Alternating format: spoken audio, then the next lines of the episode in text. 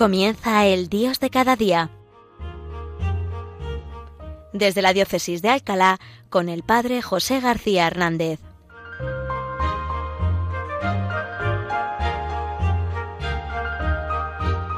Buenos días, queridos hermanos, bienvenidos un día más a este programa El Dios de cada día, que hoy hacemos desde esta preciosa ciudad de Alcalá de Henares, bañada con la sangre de los santos niños, justo y pastor mártires.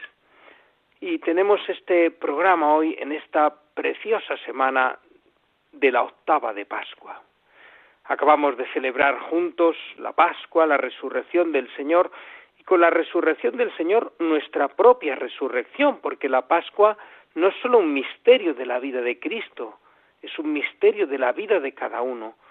Todos tenemos que hacer Pascua, todos tenemos que pasar de muerte a vida, y, no solo como ocurrió en el día de nuestro bautismo, sino cada día, eh, en esta conversión continua que supone eh, resucitar de nuevo. Pues bien, como os decía, tenemos ahora 50 días del tiempo pascual para celebrar la resurrección del Señor, pero son especialmente intensos los ocho primeros, desde el domingo pasado, domingo de Pascua, hasta el domingo que viene, domingo segundo de Pascua o también llamado Domingo de la Divina Misericordia.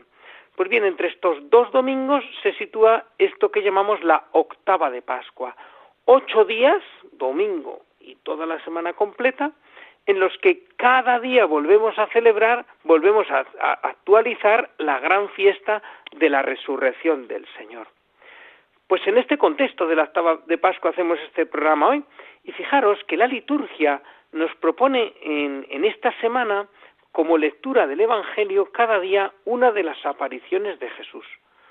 Son unos relatos bellísimos, las apariciones de Jesús a las mujeres, a, María Magdalena, a los discípulos de Maús, a los apóstoles en el cenáculo, sin Tomás, luego con Tomás, después a un grupo de apóstoles y otros discípulos en el lago de Tiberíades yo de verdad os aconsejo que no solo mm, los escuchéis estos días, eh, si participáis en la Eucaristía diaria, pues, pues donde mejor, ¿verdad?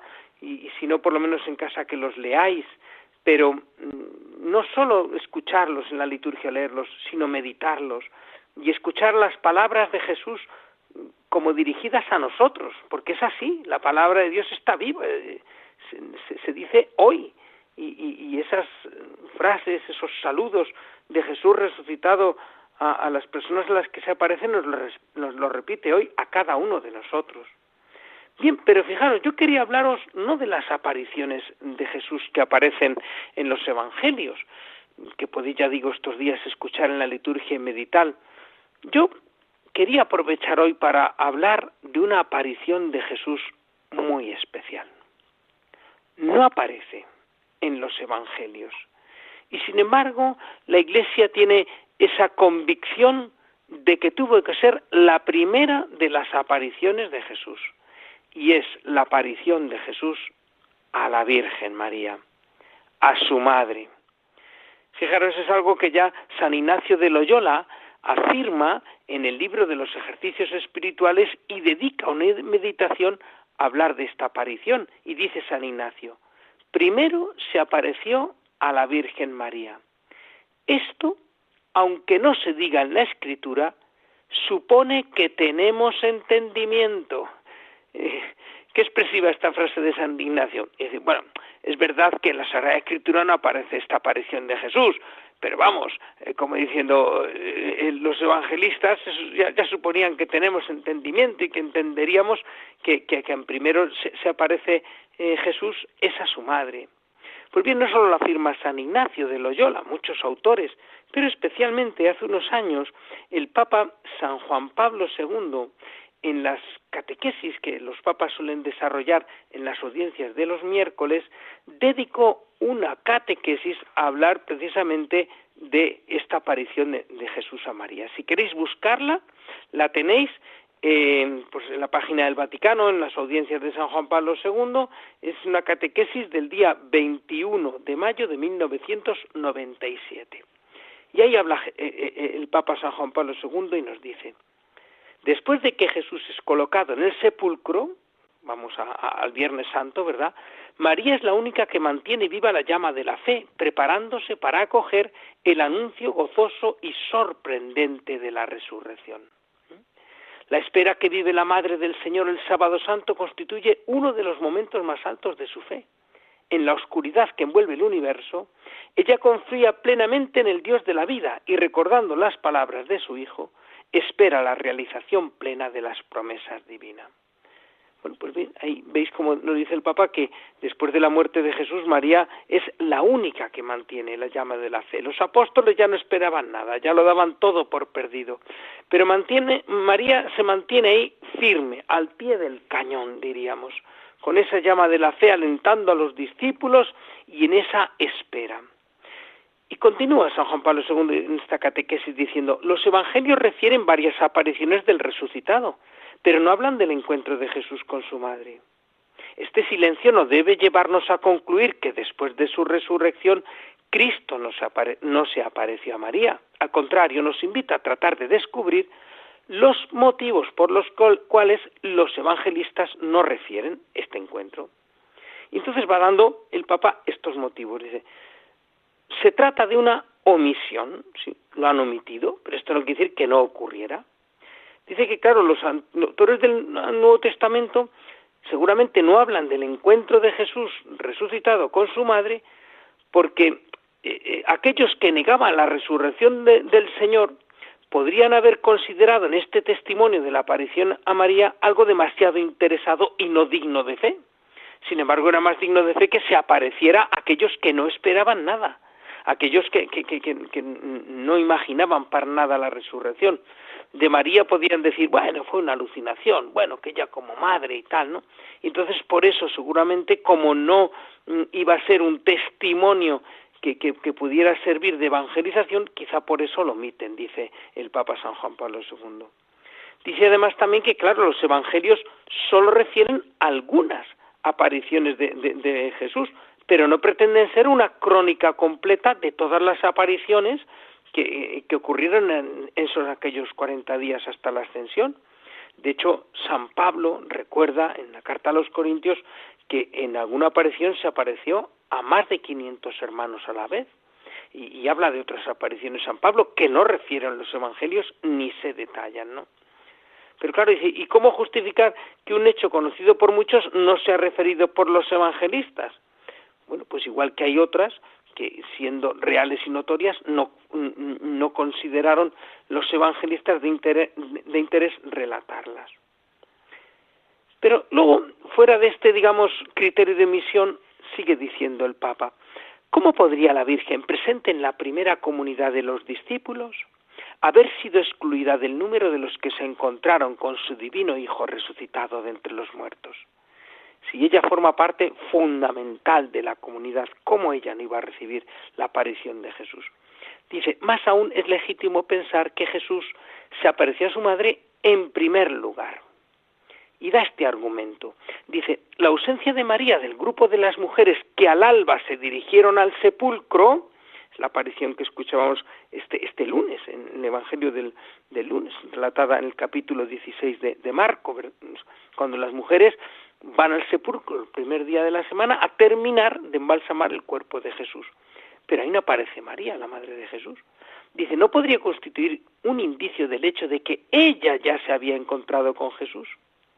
Esta deducción quedaría confirmada también por el dato de que las primeras testigos de la resurrección fueron las mujeres, por aquello de que permanecieron fieles al pie de la cruz y por tanto más firmes en la fe. Pues bien, eh, la, persona más firme en la fe de todos los que estuvieron al pie de la cruz fue María. ¿Cómo no iba a recibir la aparición de Jesús? Dice también, por último, el carácter único y especial de la presencia de la Virgen en el Calvario y su perfecta unión con su Hijo en el sufrimiento de la cruz, eh, en eso que eh, también el Papa Juan Pablo II llamó que ella es la corredentora, ¿verdad? Parecen postular su participación particularísima en el misterio de la resurrección. Sigue y añade más argumentos. Por ser imagen y modelo de la Iglesia que espera al resucitado, y que en el grupo de los discípulos se encuentra con él durante las apariciones pascuales, en la iglesia, ¿verdad?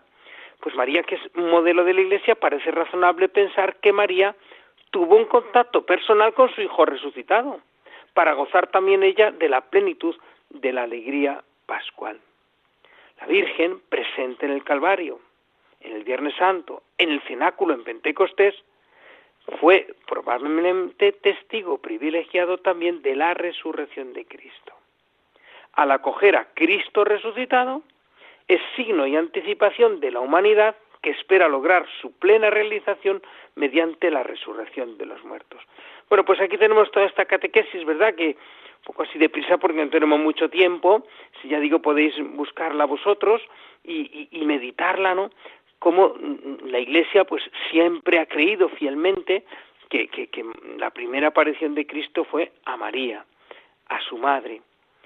De hecho, hay una tradición en, en muchos pueblos, ¿verdad? Se celebra lo que se llama la procesión del encuentro, no de los pueblos donde estuve yo de párroco hace años, en Montanares, en Guadalajara, pues recuerdo que allí eh, se hacía esta procesión en la que los hombres salían con un curioso, ¿no? Porque no era un resucitado, era un niño Jesús, con la imagen del niño Jesús por un lado del pueblo, las mujeres con la imagen de la Virgen por otro lado del pueblo y en el extremo contrario se encontraban los dos y se saludaban. Bueno, pues esta procesión del encuentro tan popular en tantos lugares, ¿verdad? Pues está hablándonos también de la fe del pueblo cristiano en esta aparición de Jesús a María, a su madre, a nuestra madre. Pues bien, María entonaría, como no, en ese momento, pienso yo, un nuevo Magnificat, un nuevo cántico de acción de gracias, volvería a proclamar la grandeza del Señor. Por eso vamos ahora nosotros también a proclamar con María y con su canto la grandeza del Señor.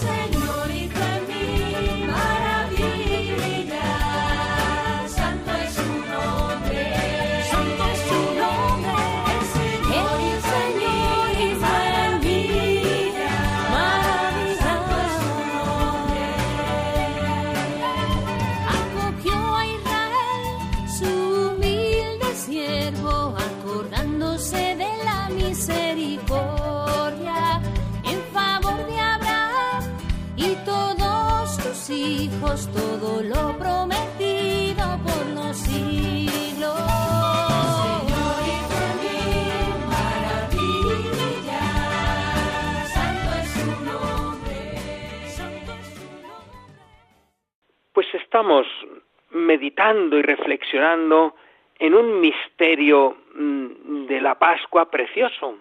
Dentro del contexto de las apariciones de Jesús resucitado, esta aparición de Jesús a la Virgen María, su madre, que no aparece en los Evangelios, pero que la Iglesia siempre ha creído, ¿verdad?, que sería la primera en recibir la aparición de Jesús. Bueno, después de haber visto en la primera parte un poco los motivos de la mano de la catequesis de una catequesis de San Juan Pablo II, que nos llevan a pensar que efectivamente fue así, podríamos ahora decir, bueno, ¿y, y cómo fue? ¿Y qué pasó? ¿Y qué se dijeron? Bueno, pues ciertamente no sabemos, ¿verdad? No tenemos ningún dato, ni hay ningún registro, ni ningún escrito, ¿no? Pero podíamos imaginar un poco, ¿no? Poco con un libro de, de, meditaciones de un sacerdote benemérito, el padre Luis María Mendizábal, pues que tienen aquí un libro de meditaciones, bueno, escrito recogiendo predicaciones orales de él, pues ahí habla un poco de, él hace una recreación, ¿no? Haciendo lo que dice San Ignacio, ¿no? una composición del lugar, ¿no? Nos metemos en la escena y nos imaginamos cómo pudo ser aquella aparición y dice el, padre Mendizábal, dice, Jesús se deja ver. Un gozo indescriptible se produce en el corazón de María. Olvidada de sí misma, ya no piensa en nada, solo en Jesús. Se llena de gozo y de alegría. Esto sería la aparición de, de Jesús a María. Mira a Jesús, ve sus llagas gloriosas llenas de luz, signo de su amor. Y Jesús dice a María, Madre, María va a ser para siempre la madre del Hijo de Dios encarnado. Y una mujer en el cielo escucha cómo alguien también en el cielo la llama mamá, la llama madre. Y María, desbordada de gozo, dice, Hijo mío, se abrazan con fuerza, con mucho cariño. Es un momento único. María que lo había abrazado de niño, al que había besado tantas veces, ahora abraza a Jesús glorificado, radiante y feliz. Bien, pues ya digo, es una recreación, no es algo que, que podemos imaginar, pero que podemos intuir, ¿no? Que pudo ser más o menos de esta manera el encuentro entre María y su madre. Y podríamos imaginar también qué le dijo Jesús a María en ese momento pues seguramente escucharía de Jesús esta palabra, gracias. Jesús sí le da las gracias a María. ¿Por qué? Pues le diría Jesús a María, gracias por haber querido ser mi madre, por aquel sí, por aquel hágase del momento de la encarnación. Gracias porque me has dejado ser hombre y redimir el mundo. Por el consentimiento de María fue posible la obra de la redención. Gracias por cooperar con tu amor maternal y de mujer en la redención, la corredentora María. Gracias por, por, tus sufrimientos, por tu fe. Gracias porque te has fiado de mí. Gracias porque has esperado y creído en mí. Es la, la mujer fiel, como decía antes, ¿verdad? En la noche del Viernes Santo, en el Sábado Santo, la única que no dejó de esperar. Yo me gusta imaginarme a María allí, igual imaginación mía, pero podemos pensar que fue un poco así, ¿verdad? En el cenáculo aquella noche del viernes o durante aquel sábado santo, cuando los apóstoles ya no esperaban nada, estaban tristes, Pedro, ¿verdad? Pues después de, las negaciones, pues, pues llorando por las esquinas, ¿no? Y, y, y, María como calmando y diciendo, tranquilos hijos, que esto no ha terminado, que esto no puede terminar así, que aquí falte algo no temáis, no tengáis miedo. Esta es la, la, fe de María, ¿no? Que, que, sostuvo también a los apóstoles en esa espera. Pues Jesús le diría esto, ¿no? Gracias, Madre, porque me has esperado y porque has creído en mí. ¿Y qué le diría María a Jesús? Pues a su vez, pienso que María le diría al Señor, gracias a ti, Jesús, porque nunca podré agradecerte la vida que me has regalado, por haberme hecho madre, por haberme regalado el poder colaborar contigo.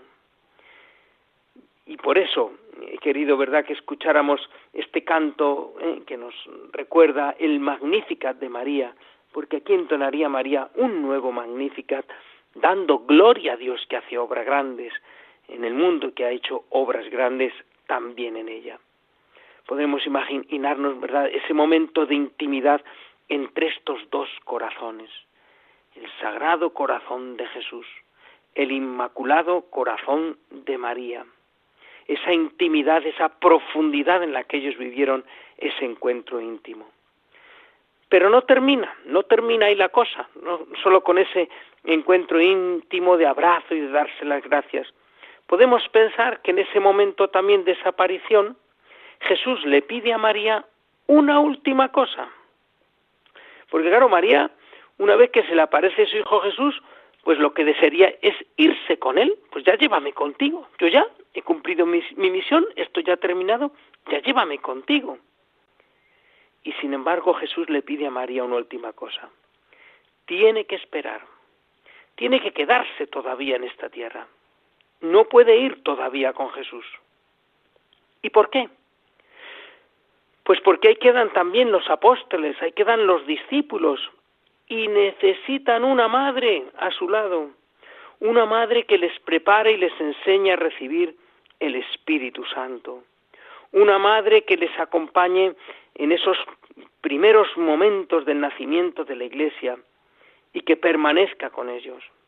Por eso, en este momento, Jesús renueva en María esa tarea que le había dado ya al pie de la cruz cuando, estando Juan allí, le dijo, ahí tienes a tu hijo.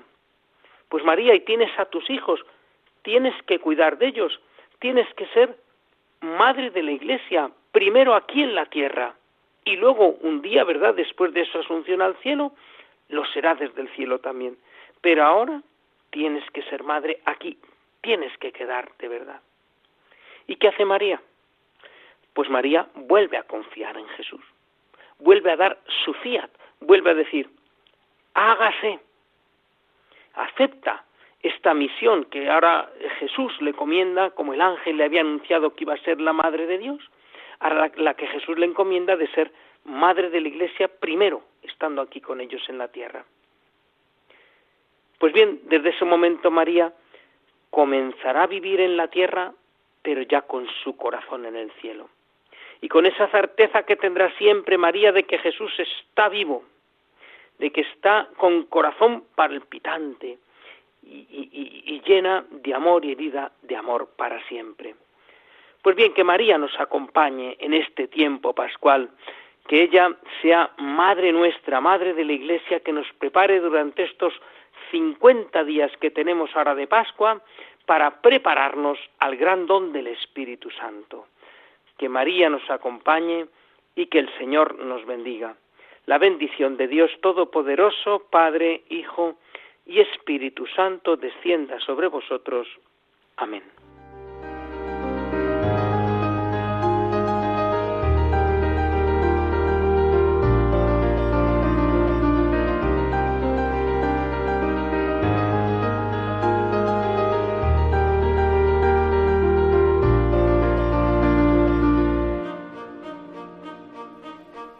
Han escuchado desde la diócesis de Alcalá El Dios de cada día, hoy con el Padre José García Hernández.